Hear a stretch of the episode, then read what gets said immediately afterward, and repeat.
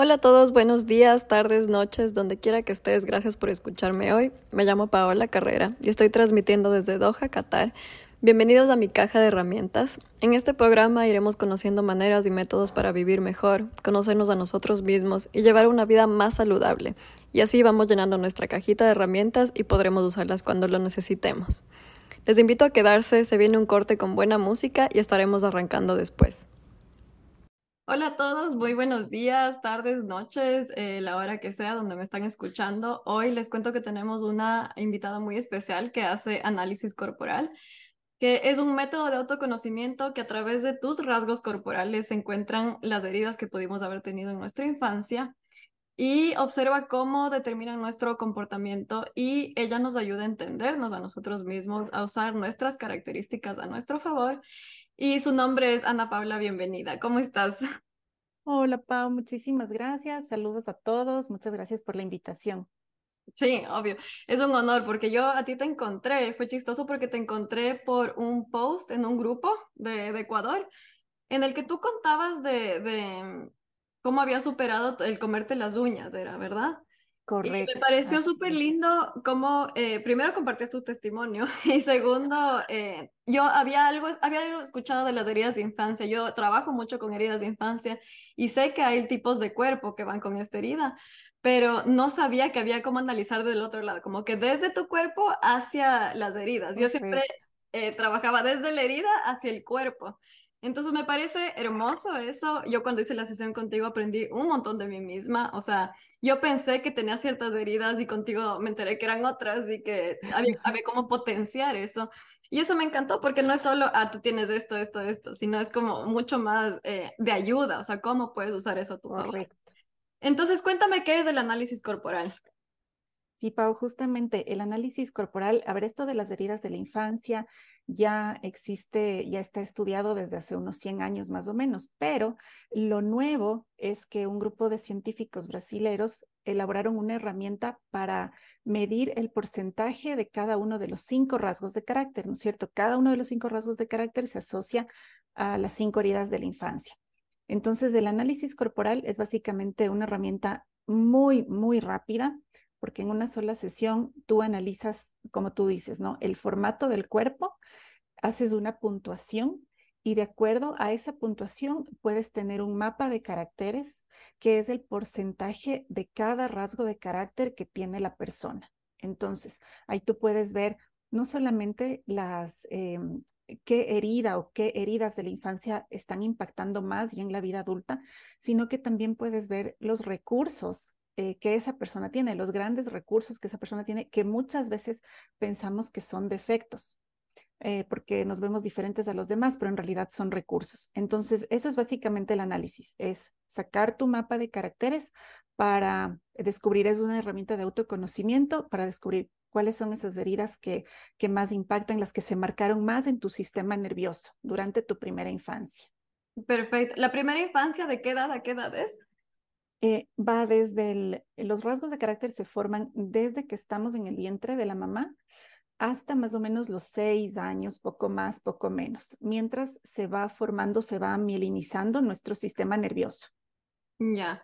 Claro, perfecto, porque yo, o sea, en biodescodificación trabajamos como el proyecto sentido, que es justamente unos meses, y, o sea, meses antes de la concepción, que eso es increíble cuánto influye el proyecto de los papás para, para tenerte, para que llegues a este mundo. Y claro, hasta los 6, 7 años se trabaja con los papás, no con los hijos, porque los papás son los que te, te transmiten todo. Exacto, exacto. Sí. Ajá. Entonces, cuéntame cuáles son estas heridas de la infancia. Verás, son cinco eh, te las voy a decir en, el orden cómo se van formando. Eh, la primera es el rechazo, la segunda es el abandono, la tercera es eh, la herida de la manipulación, la cuarta es la humillación y la decepción, y la quinta es la traición, la exclusión o el cambio, es decir, sentirte traicionada, excluida o cambiada por una mejor opción. Y, y te aclaro que cada una de esas heridas se va formando por cómo el, el bebé o el niño interpretó el ambiente a su alrededor, no tanto por cómo el papá, la mamá o quien sea que lo cuidó eh, hizo las cosas o cómo lo cuidó, sino más bien cómo el niño interpretó su ambiente. ¿Y cómo el niño interpreta? O sea, teniendo tan, es como algo súper em, instintivo, puede ser. O sea, ¿cómo tiene esta, el niño que no ha vivido todavía, tiene la, la, la, como, ¿cómo, cómo interpreta un bebé, un feto, digamos, en este caso? Por, por decirte, digamos que estoy en el, en el vientre de mi mamá, obviamente la interpretación no va a ser al nivel de conciencia que tenemos ahora, ¿no? es en la, dentro de la capacidad que tiene ese feto, pero por decirte, estoy en el vientre de mi mamá y mi mamá en ese momento está, digamos que eh, eh, mi papá perdió el trabajo, eh, digamos que está enfermo, digamos que están pasando por problemas, X y situaciones. Entonces, cada vez que esa mamá, se, se, el bebé se mueve, esa mamá dice, en segundos, ¿no? Estoy embarazada y estoy pasando por esta tan mala situación, se tensiona, ese útero se contrae, se vuelve duro.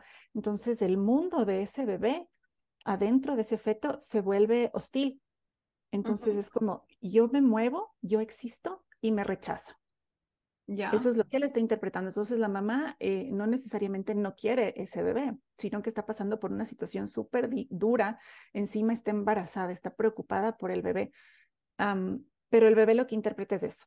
Yo me muevo, mientras más existo, más me rechaza mi mundo. Ya. Por ahí va. O sea, es súper importante tener un embarazo lo más, o sea, que la mamá sepa gestionar emociones. Es súper importante en este caso porque la, la, vida te trae este tipo de situaciones, pero la cosa es cómo vamos viviendo la mamá el, en el útero esto, o sea, se siente. Sí, sí, o influye. Ahora, como te digo, va a depender porque puede ser que, eh, digamos, son dos hermanos y, y, con los dos la mamá tuvo un embarazo con situaciones difíciles. Pero eh, es tan curioso esto de la interpretación que puede ser que el, un, un bebé interpretó que lo estaban rechazando y el otro no. Entonces puede ser que cuando va creciendo este, este niño tiene rasgos muy marcados del esquizoide, que es el, rasgo que tiene el, el, temor o la herida del, del, rechazo, y su otro hermano que estuvo en el mismo vientre y tal vez pasando por situaciones muy similares, no lo interpretó así, entonces no tiene esa herida marcada, sino que tiene otra herida marcada. Claro, es que es, cada persona es un mundo, o sea, aquí aplica justamente esa frase. Y cuéntame un poco sobre los cinco rasgos del carácter que generan estas, estas heridas. Verás, el primero, los nombres, eh, para aclarar a las personas que nunca han escuchado esto, los nombres pueden sonar raros, eh, no tienen nada que ver con patologías o con enfermedades mentales, simplemente se han respetado los nombres que los científicos que los estudiaron hace muchos años les, pusieron, entonces para que nadie se asuste. El primero es el esquizoide, que es el que tiene la herida del rechazo, pero a la vez es un rasgo muy creativo. Su principal recurso es la creatividad. ¿Por qué? Porque aprende a vivir en su mundo. Él dice, a mí el mundo de fuera me rechazó, entonces tengo que aprender a vivir en mi mundo interno. El segundo eh, rasgo se llama oral. Ese rasgo se forma más o menos desde el primer mes de vida hasta el año de edad. Em, la, la herida es el abandono porque es un bebé que en esa edad no puede hablar para pedir lo que quiere, no puede eh, mover su manito para tomar algo que necesita, no puede caminar para ir al lugar que quiere ir. Entonces, depende totalmente de las personas que están a su alrededor. Y si las personas, digamos la mamá, no logra adivinar, ¿no? Porque viene a ser así, adivinar lo que ese bebé está necesitando cuando llora, entonces ese bebé empieza a sentirse abandonado. Estoy aquí, necesito esto, pero qué sé yo, tengo calor, pero me dan biberón, tengo calor, pero me cambian el pañal. Entonces viene esta herida del abandono y con la herida del abandono también viene el, el, mecanismo de defensa que se crea, que es la habilidad, la gran habilidad de comunicarse, de expresarse, de ser empático con las otras personas. El tercero es el psicópata. Como te decía, los nombres no son muy, muy bonitos y este rasgo tiene la herida de la manipulación. Entonces eh, se forma más en la edad donde tú sabes, ¿no? El bebé hace una gracia y todos los que están, los tíos, los abuelos, todos están, ay, qué lindo, qué hermoso. Y es como el bebé empieza a pensar, yo hago algo, yo doy algo y recibo algo. Yo ah. hago una gracia, hago algo que al, resto le gusta y entonces el resto me sonríe, me abraza, me, me dice cosas lindas. Entonces empieza esta, mm, por un lado, la herida de la manipulación. Yo, si yo no hago nada, no recibo nada o solamente me dan algo cuando quieren algo de mí. y al mismo tiempo viene el recurso de poder em, como gestionar a las personas que están a tu alrededor. Yo sé qué es lo que ellos quieren, en el buen sentido, ¿no? Yo sé qué es lo que ellos quieren, entonces yo voy a darles de eso para recibir lo que yo necesito. Y ahí, por ejemplo, los que tienen rasgos, uh, rasgo de psicopatía muy alta, si están viviendo en su recurso, en el recurso de su rasgo, son excelentes líderes, porque saben exactamente qué necesitan dar a las personas para que esas personas respondan a las necesidades que él como líder tiene. El siguiente, el cuarto rasgo es del masoquista. Ya. Este se forma, sí, otro nombre raro, este se forma en la fase de quitarle el pañal al, al bebé. Entonces él empieza a sentir que todo lo que sale de él es es, malo, es, es feo, o sea, tiene que tener cuidado porque se ensució su pantalón, se ensució su pañelito, le están cambiando y de pronto el hermanito, la persona que le cuida es, uy, puchi, uy, qué cochino, uy, mira cómo te ensuciaste, guácala, qué asco, lo que sea. Entonces empieza a decir, bueno, lo que tengo que tener mucho cuidado con lo que yo hablo, con lo que yo digo, con cualquier cosa que salga de mí, porque eh, estoy desagradando al resto, estoy decepcionando al resto y también puede haber un sentido, un temor de una herida de humillación, ¿sí? Pero con esto viene también el mecanismo de defensa. Ok, si lo que yo eh, puedo hacer o decir puede ocasionar una reacción eh, negativa, entonces me empiezo a ser muy hábil en planificar, en, en ver hasta el más mínimo detalle de lo que puede pasar si digo esto, si hago esto. Entonces son personas que tienen em, una excelente habilidad de planificar de ver cada detalle y decirte, mira, Pau, si tú haces esto, te puede salir mal esto, esto, esto, si tú te vas por el escenario B, eh, te va a salir bien esto y te puede salir mal esto, esto, esto. Ahí viene esta, este recurso. Y el último es el rasgo de la rigidez, que se forma cuando el, niño o la niña empiezan a ver que el mundo funciona en parejas, papá y mamá, abuelo y abuela, tío y tía. Y entonces dicen, bueno, yo también necesito mi pareja. Y sea, eh, digamos, una niña eh, siempre va a escoger al papá y un niño siempre va a escoger a la mamá como pareja, aunque esa niña, digamos, no creció con su papá.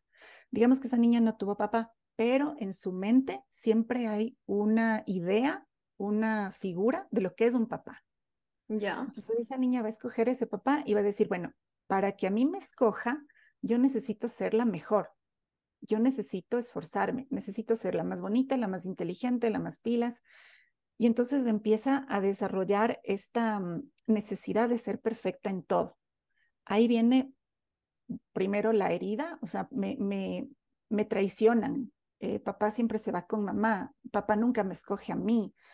Eh, me siento traicionada, me siento excluida, me siento cambiada por alguien que es mejor que yo.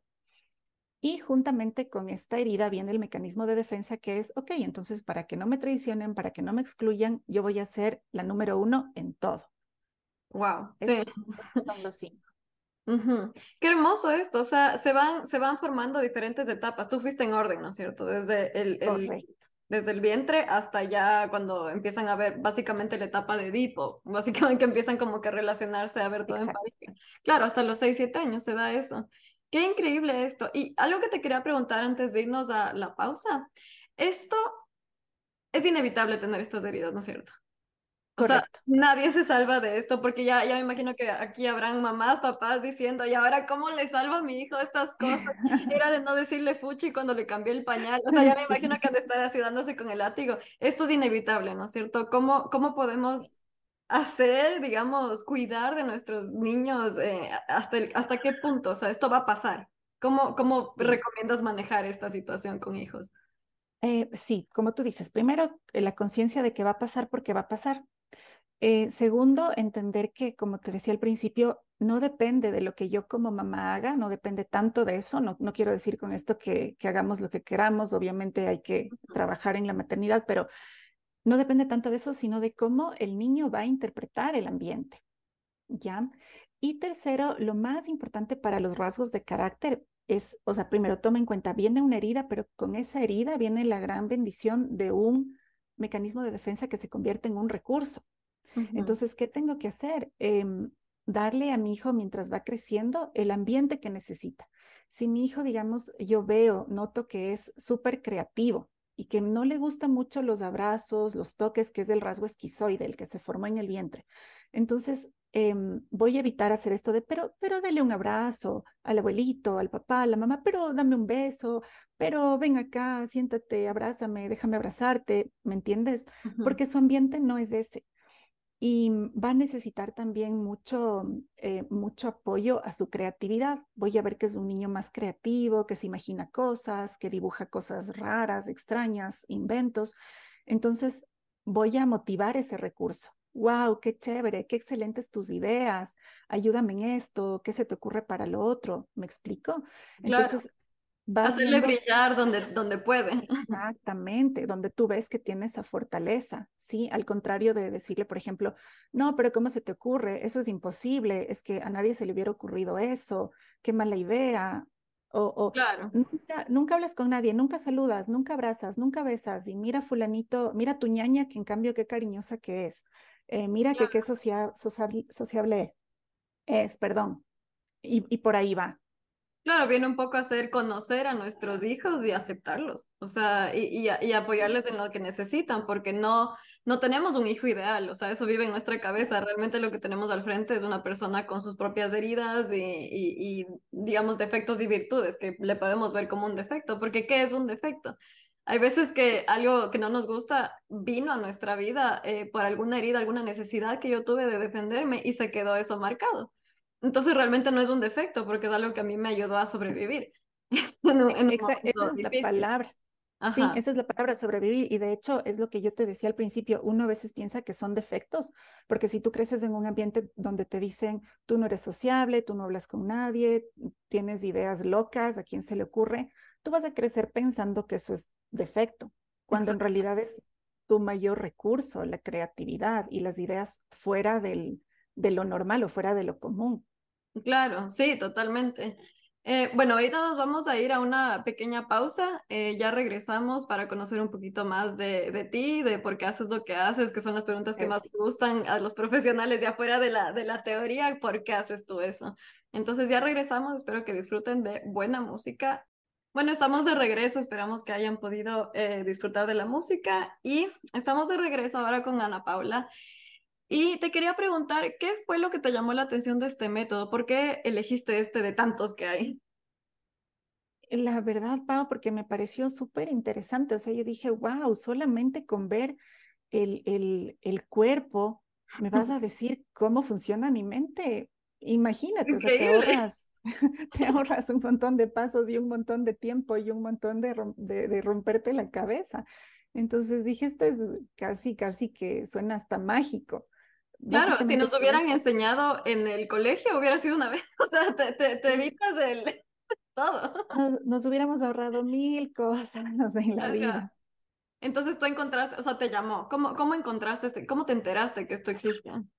Porque bueno, em, vino esto de la pandemia, que yo creo que a tanta gente nos cambió la vida, vino lo de la pandemia, entonces, claro, mucho más tiempo libre, digamos, em, y empecé a, a, mí siempre me ha gustado todo lo que es el, el funcionamiento del cerebro humano, em, todo lo que tiene que ver con psicología, no lo estudié por cosas de la vida como carrera, pero siempre me gustó, siempre me llamó la atención, entonces empecé a, ver videos, a, obtener información y, y de pronto di con, esta capacitación, con esta formación de análisis corporal.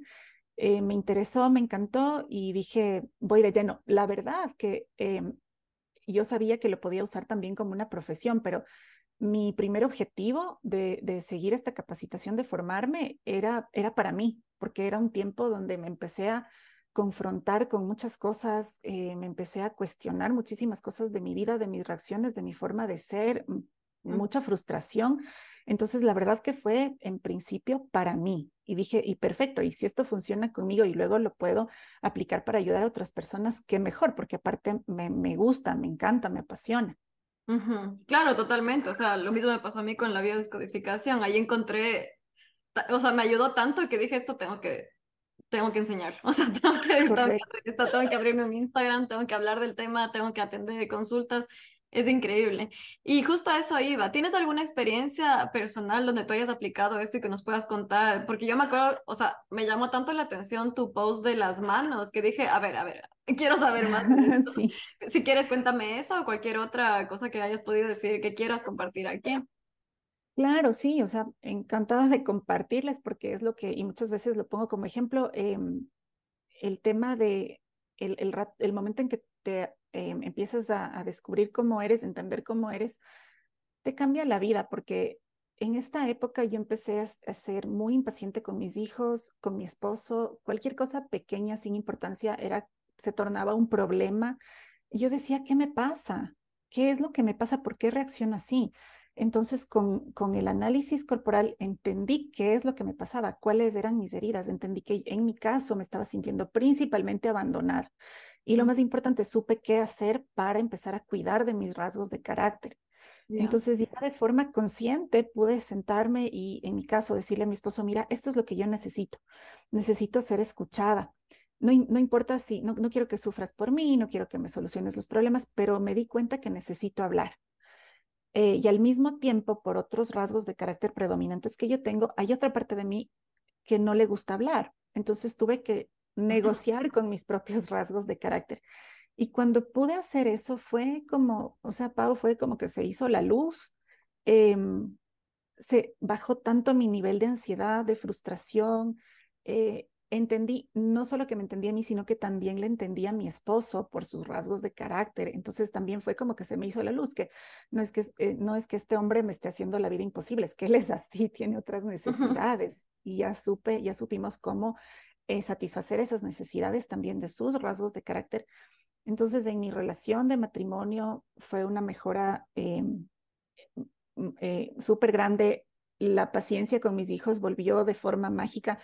Y con esto, sin yo darme cuenta, después de como yo ponía en ese post, calculo más de 35 años, empecé a ver que ya no me ponía los dedos en la boca y que mis uñas estaban largas de pronto por primera vez en años. Entonces sí fue como Efecto secundario, así.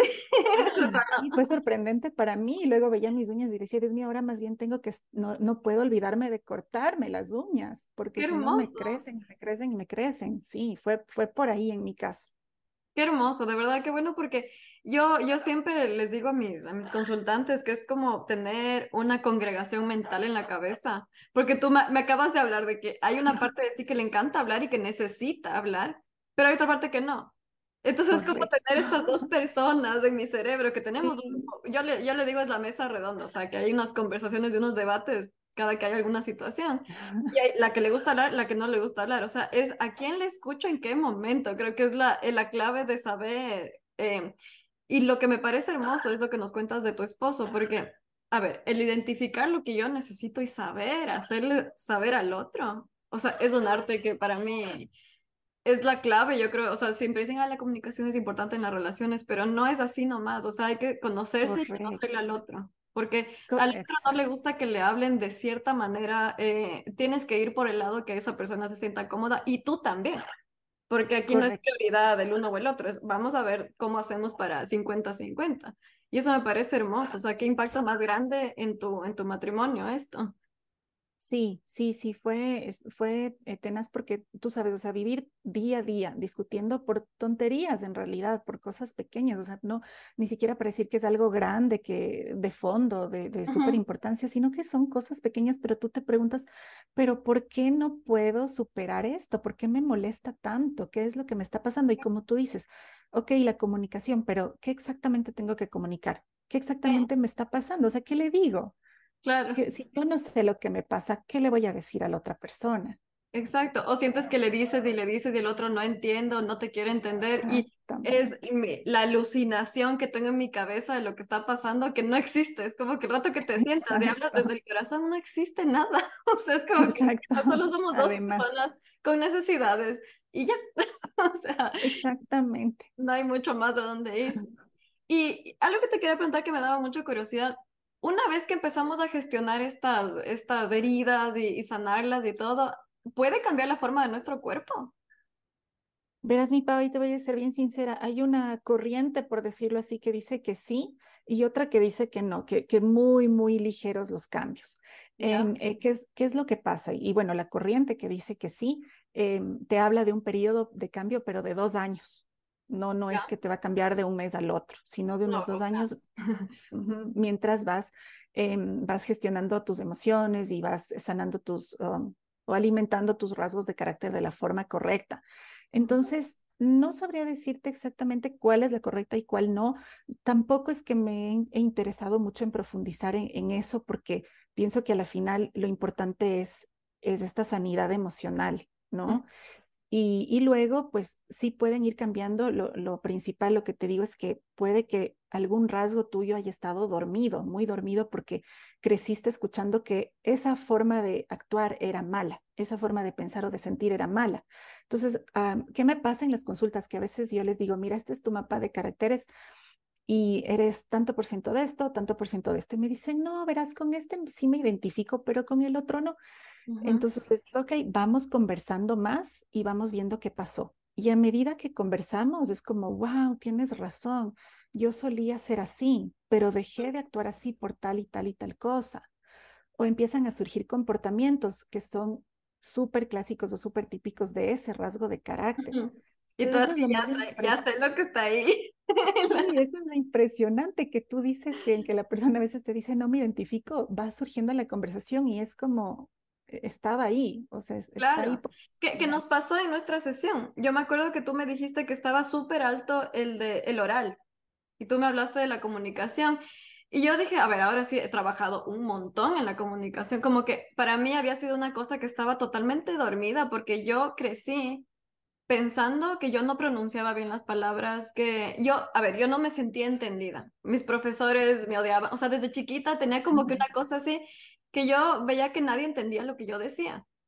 Entonces yo crecí creyendo que era porque yo tenía un problema de, de, literalmente de hablar físicamente, sentía que, o sea, no subía la voz, estaba, tiene una vocecita así. O sea, era como súper así, pero me fui callando porque no me sentía entendida. Y claro, luego fui como trabajando en terapia de estos años y contigo me acuerdo que me dijiste, está súper alto este rasgo y esta es tu, tu virtud. Y yo decía, ¿cómo va a ser una virtud lo que pensé que era mi piedra en el zapato toda la vida? Y el rato que me comuniqué con, o sea, me, me conecté con esta comunicación, fue como que dije, claro, y me encanta comunicar y hago este programa y digo, aquí es donde, donde me gusta brillar, o sea, como que me, me gusta conocer a la gente, me gusta hablar. Y eso fue, o sea, si bien ya lo venía trabajando cuando hice la sesión contigo, fue como hermoso darme cuenta porque era altísimo mi, mi nivel oral. Y yo jamás hubiera pensado eso porque yo pensaba que eso no, no había en mí. Entonces fue súper lindo y eso te agradezco un montón por eso, porque sí me, me motivó mucho más a, conectarme en esto. Si no, no estuviera haciendo lo que estoy haciendo en este momento. Qué eh, hermoso, Pau. Sí, sí, es súper chévere, sí. Sí, o sea, recomendadísimo. Y cuéntame, eh, bueno, la idea no va a ser modificar el cuerpo. Esta pregunta yo, yo te hacía porque digo, claro, si es que nuestro cuerpo se amolda a las heridas, entonces ¿será que cambia? No. Eh, siento que no es que vas a bajar de peso o buscar algo de eso, si es que tienes un rasgo más redondito, pero me parece importante topar ese tema porque es, o sea, el fin no es ese, el fin es autoconocerse y entender tus recursos y todo, todo lo que tienes dentro de ti. Eh, ¿Y qué recomiendas hacer después de que se hace el análisis para incrementar el beneficio? ¿Hay algo que hacer? ¿Mandas deberes? ¿Cómo, cómo lo manejas?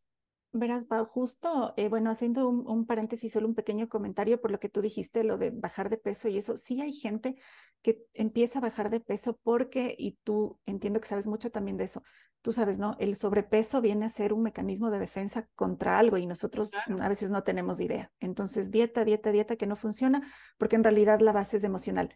Sí puede ser eh, que baje de peso la persona, pero aún así vas a ver en ciertos rasgos, ese oral va a estar ahí. Eso sí, te, te cuento como un paréntesis. Te vas, uno se puede fijar, se puede dar cuenta en otros rasgos, en otros aspectos, aunque la persona sea una persona delgada, digamos. Pero bueno, volviendo a, a tu pregunta, eh, justo me llamaba la atención lo que tú posteaste, creo que fue ayer o anteayer, del 1%. Mm, porque esa es la clave, o sea, esa es la clave. No se trata, yo siempre les digo, no se trata de que cambien su vida de, de hoy en una semana, de hoy en un mes, pero sí es importante que trabajen en eso. O sea, tú sabes, eh, sin acción no pasa nada. Entonces uno tiene que hacerlo intencionalmente y como tú decías en ese post, aunque sea 1% al día, 1% al día, poco a poco, ¿en qué voy a trabajar? ¿Qué es lo importante? Lo que yo siempre les digo es que le dejen existir a los cinco rasgos, a cada uno, sí, déjenles existir. Todos tienen que tener su espacio, hay que ir negociando. Eso es importante. Otra cosa importante es el tema de, del ambiente. Es súper importante el ambiente para que nuestros rasgos funcionen, o en el dolor o en el recurso. Si el ambiente, cuando tú detectas que un ambiente no es adecuado para ti, tienes algunas opciones. O cambias ese ambiente si está en tus manos, o tú te cambias de ambiente, te vas a otro ambiente, te alejas de los ambientes que son nocivos para ti. Y mientras haces eso, porque a veces no es tan fácil, no, no puedes hacerlo de la noche a la mañana, empiezas a compensar a tus rasgos que están viviendo en ese dolor Em, fuera de ese ambiente. Empiezas a tratar de que estén bien alimentados, bien nutridos, para mientras tú tienes que seguir enfrentando ese ambiente negativo. Eh, y como yo les digo siempre, o sea, ahí está la herramienta, están las, las acciones de cuidado de cada rasgo que uno tiene que tener en cuenta. Tienes que ser intencional, pero ya eh, por último es decisión de cada persona si lo hace o no, porque aunque suene loco, cada persona tiene en sus manos el poder de elegir. Y, yo les digo, o sea, si yo de aquí a un mes te llamo y tú me dices, no, estuvo chévere la sesión, pero yo decidí quedarme como estoy, es su decisión y hay que respetar. Y lo hacen conciencia, que es la diferencia de estar viviendo inconscientemente estas cosas, de decir, sabes qué, no quiero cambiar, gracias por la información, pero ya no quiero cambiar conscientemente. No es que... Exactamente, exactamente, que sería un caso bien difícil, pero tú sabes, o sea, cada persona, como tú dijiste al principio, es un mundo, pero sí es muy importante esto de la intencionalidad, porque, como te decía, a veces hay, hay rasgos que entran en conflicto, lo que tú decías en, en tu cabeza, ¿no? El que quiere hablar y el que no quiere hablar. Exacto. Tienes que dejar que existan los dos. Tiene que haber ese tiempo donde yo pueda estar tranquila sin que nadie me esté diciendo qué te pasa. Y dime, pero cuéntame. Y, y, también tengo que tener ese tiempo donde mi otro rasgo tiene que ceder y tiene que dejarme hablar. Y yo puedo escoger una persona y también sacar todo eso que necesito sacar. Claro, súper importante eso. Y de verdad que, como dices, la toma de acción. O sea, yo siempre les digo a mis consultantes que hay tres pasos para sanar. La una, tomas la toma de conciencia, la otra, cambio de perspectiva y la otra tomas acción, porque si no haces esos tres pasos no sirve de nada lo que hacemos. O sea, hay que ver qué me está pasando, cambiar la perspectiva, porque ya no soy una víctima, es que, ah, yo tengo estos recursos, tengo estos defectos y voy a, con esto voy a coger todo esto, esto necesito en este momento, esto en otro, ya voy conociendo y tomo acción, porque si sé todo eso y no hago nada, Exacto, sí, toda la razón. Lo que tú dijiste igual es súper importante, el tema de pasarse de, víctima a ser responsable de tu vida y ver las decisiones que tomaste mal, no, no para culparte o para sentir un remordimiento, sino para ver, ok, aquí estoy porque tomé tales decisiones y ahora qué voy a hacer. Claro. Y, tomar la responsabilidad y dejas de culpar al resto. Es que no me entienden, es que me critican, es que me juzgan. No, la única persona que puede eh, darles a, a, los rasgos de carácter lo que necesitan es uno mismo. Exacto. Y todos los recursos y el antídoto, digamos, está dentro de ti. Exactamente. El veneno y el antídoto está ahí. ¿Dónde ponemos qué? Eh, bueno, ahora ya eh, tenemos que irnos a una pequeña pausa y vamos a regresar eh, con más preguntas porque este tema está hermoso e interesante, así que ya regresamos. Estamos de regreso con Ana Paula, que hace análisis corporal, y vamos a seguir con las preguntas. Em, quiero que nos cuentes cuál es la herida más común en la que, con la que te encuentras en consulta. ¿Hay una que, que hay más? Sí, yo he notado, eh, la mayor parte de, las personas que vienen a buscar este conocimiento son mujeres, la gran mayoría. Y sí, sí me he dado cuenta que muchísimas de ellas tienen esta herida bien marcada del abandono. Es decir, el rasgo oral en las mujeres por algún motivo, no sé si tal vez era entre nosotros los latinos, tal vez, em, es el tema de la oralidad y del abandono. Claro. Eh, es que si te pones a ver, sí, yo creo que tiene que ver con algo cultural. Tal vez creo que en Europa te toparías con otras cosas, pero me parece importante lo que dices del abandono porque, a ver, vivimos en una sociedad bastante machista, en la que el hombre tiene varias familias, eh, es aceptado de esa manera, como que hay mucho abandono, creo. Y a la vez, la mujer yo creo que históricamente no ha sido muy escuchada, o sea, por la sociedad, es, es algo que creo que se mueve a nivel eh, de antaño, o sea, desde muchos, mucho tiempo como que una conciencia colectiva de este, esta necesidad de hacerme escuchar y, y, la herida de abandono, porque ¿tú, ¿tú qué opinas de eso? Porque ahorita no sabía esto, es lo primero que se me viene a la cabeza, ¿tú qué crees de, por qué crees que esto está más marcado en mujeres? Eh, Pau, yo creo que de pronto se me ocurre, ¿no? A mí, que de pronto puede ser porque ya la mujer tiene como em, por naturaleza esa sensibilidad, ¿no? Yo pienso que viene por ahí también. Y también creo que esta etapa de más o menos del primer mes de vida al año es tan tenaz porque es lo que te decía, es un bebé, soy un bebé, tengo necesidades, em, pero no puedo expresarme, no puedo hacer nada por mí mismo, dependo tanto de otras personas. Em, y a la vez, si le ves por el lado de la mamá, es súper duro porque te toca adivinar qué le está pasando a ese bebé y no siempre le atinas, aparte de que es un periodo que la mamá está súper cansada, agotada, con mil cosas. Yo pensaría que va por ahí. Entonces, claro, muchas veo que muchísimas tienen esta herida del abandono y, y también lo que tú decías, o sea, voy creciendo y ¿qué me van enseñando? Que por todo lloras, que por todo haces drama, te ahogas en un vaso de agua, aunque la persona que te lo diga no viva esa realidad perfecta, ¿me entiendes? Porque así somos a veces, ¿no? Súper rápidos para ver en el otro lo que está mal. Entonces yo pienso que todo eso va marcando. Entonces, ¿qué pasa? Muchas eh, mujeres no tienen idea de ese potencial tan grande que tienen, eh, de esa habilidad de comunicarse, de ser empáticas. Y entonces caemos en esto de, mm, eh, de hacer lo que sea, pero que no me abandone. Hago lo que sea, agrado como quiera, me acoplo a lo que sea, pero no puedo sentirme abandonada porque para mí, en mi subconsciente, es un tema de vida o muerte. Claro. porque ese bebé es así, el, el momento en que se formó ese rasgo era un tema de vida o muerte. O sea, si me abandonan, me muero. Yo no puedo hacer nada por mí misma. Entonces, yo pienso que va por ahí. Yo creo que sí es una etapa súper eh, complicada, por así decirlo, súper crucial. Pienso que puede ir por ahí. Sí. Eh, y bueno, tú eh, dices que más en mujeres que hombres, pero porque atiendes más mujeres. O sea, a mí me pasa igual, como el 80%, 70% de, de mis consultantes son mujeres. Y digo, ¿dónde están los hombres? O sea, ahí va un poco esta limitación de que los hombres nacen en un ambiente tan hostil para comunicar sus, sus emociones, sus sentimientos, que digo, Espero que haya un despertar para que más hombres sanen este tipo de heridas, porque la idea no es que solo la mujer se trabaje, sino que el hombre también, y así como sociedad salimos, o sea, tanta pareja disfuncional y todo que hay, em, arruinando hijos, o sea, y arruinando hijos, que es, es importante que el hombre también ya, este, porque a ver, yo de lo que entiendo, parte de la lucha feminista es eh, tener hombres que, que, puedan expresarse hay una parte del feminismo que casi nadie habla, que es justamente eso, de, qué injusto que es que una mujer no pueda sostener las emociones de un hombre porque nosotras también ya pensamos que son débiles, que no, yo necesito que tú me contengas y, la contención que necesita un hombre no se da.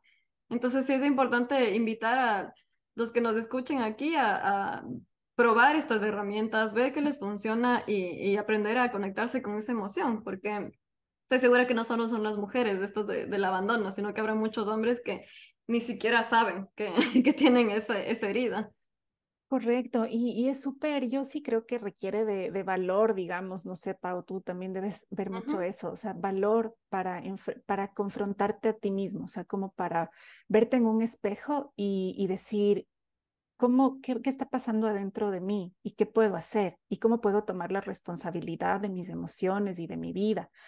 Yo creo que sí es como que requiere un, un, porcentaje o una cierta cantidad de, de valor para em, eh, abrirte a, a, recibir ese conocimiento. Exacto, y ver qué me encuentro. O sea, creo que es la capacidad también de sostenerse en la incertidumbre, porque dices, ¿y ahora que me di cuenta de esto, qué hago? Vas a ir sabiendo qué hacer. O sea, yo digo, en la marcha uno va como cogiendo, ya, tengo esta herida, y ahora empiezas a emplear el recurso y es como que llegar a este equilibrio combinando todo lo que vas aprendiendo, pero la idea es que aprendas de ti. Porque como dije hace un rato, el veneno y el antídoto están ahí, en ti. O sea, tienes que ver cuánto coges, qué coges, para qué te sirve. Y para ti, en, en lo personal, así ya poniéndonos de solo hablando desde ti, ¿por qué, para qué haces lo que haces? ¿Qué consigues al hacer estas terapias? Para, para mí algo que me encanta y que me emociona un montón es que ahora, desde que aprendí esto, yo veo a las personas y puedo ver sus recursos. Entonces, algo que me parece tan lindo es ver a alguien, eh, sea que le estoy atendiendo o no, y puedo ver más o menos la forma de su cuerpo y digo, wow, esta persona tiene una capacidad tan alta de hacer tal cosa o cual cosa, ¿cuántos recursos tiene esta persona? Y entonces, em, para mí es súper satisfactorio en cada sesión, y hablemos de las sesiones, ir como descubriendo y mostrándole a la persona, mira, esto tú tienes y esto que tú creías que es un defecto no es un defecto, es tu recurso más grande y solamente tienes que saber cómo cuidarlo. Y, otra buena noticia es que son cosas simples. Algunas no son fáciles, por decirlo, de acuerdo a la circunstancia que vivas, pero son simples. No es nada del otro mundo, no es nada complicado. Entonces, eso es lo que a mí más me apasiona. O sea, ver en las personas cómo salen esos recursos que estaban escondidos, que ni siquiera sabían que, que existían y que ellas, como ver que el, autoestima surge, como que ellas puedan decir, wow, en serio, o sea, todo esto tengo dentro de mí y no lo he estado utilizando, o peor aún, he pensado que son mis peores defectos y resulta que son mis mayores recursos. Exacto, o sea, tú eres una persona que da buenas noticias a la gente.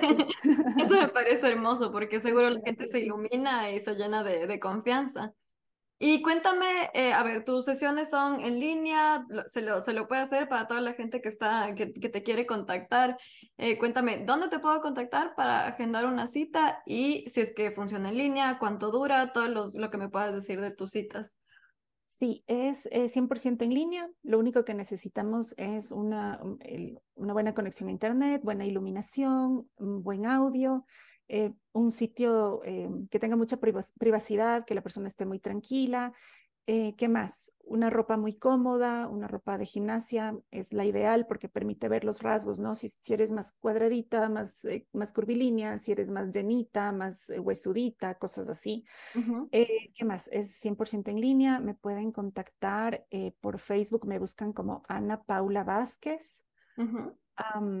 y por Instagram a Paula Vázquez. Ya, perfecto. con B, de Victoria, la primera S de sapo, la última Z de cebra. Me pueden buscar en cualquiera de esas dos redes sociales. Y dura más o menos hora y media, hora y media la sesión. Y en una sola sesión tú sales con tu mapa de caracteres, puedes tratar hasta tres problemas circunstanciales que estés viviendo. Yo te ayudo a, a, entenderlos y resolverlos en base al mapa de caracteres.